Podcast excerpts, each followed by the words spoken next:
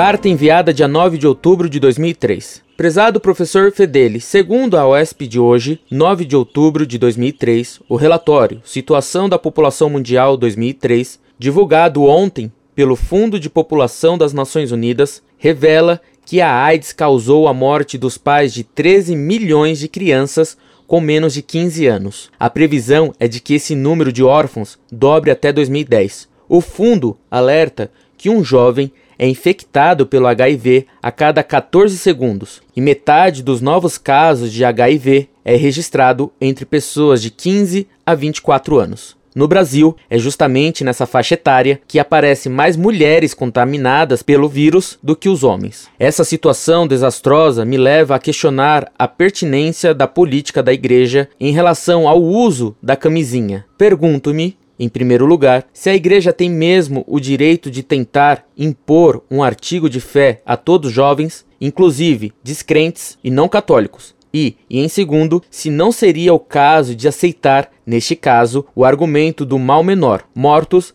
não podem ser evangelizados. Como católico e pai, defendo, procuro viver e ensinar ao meu filho o valor da castidade. Mas quando vejo essa juventude perdida, sem fé, sem ideais, matando-se com drogas e promiscuidade sexual, sou tomado por um sentimento de desorientação. Que pensa o senhor?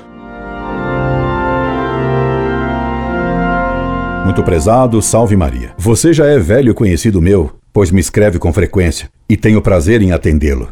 Nessas questões morais, o que distorce o raciocínio é considerar que a doença e a morte são o maior mal que pode nos acontecer.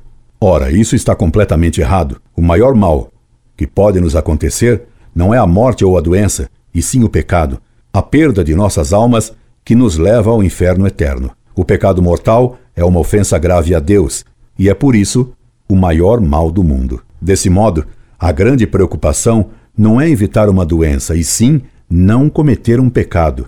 A colocação da saúde ou da vida física como supremo bem vai contra o primeiro mandamento da lei de Deus, que manda amar a Deus sobre todas as coisas, inclusive acima da saúde e da própria vida. Esse mandamento nos obriga a preferir a morte ao pecado. O contrário é paganismo, quando não, materialismo. Incorde Jesus Semper, Orlando Fedeli.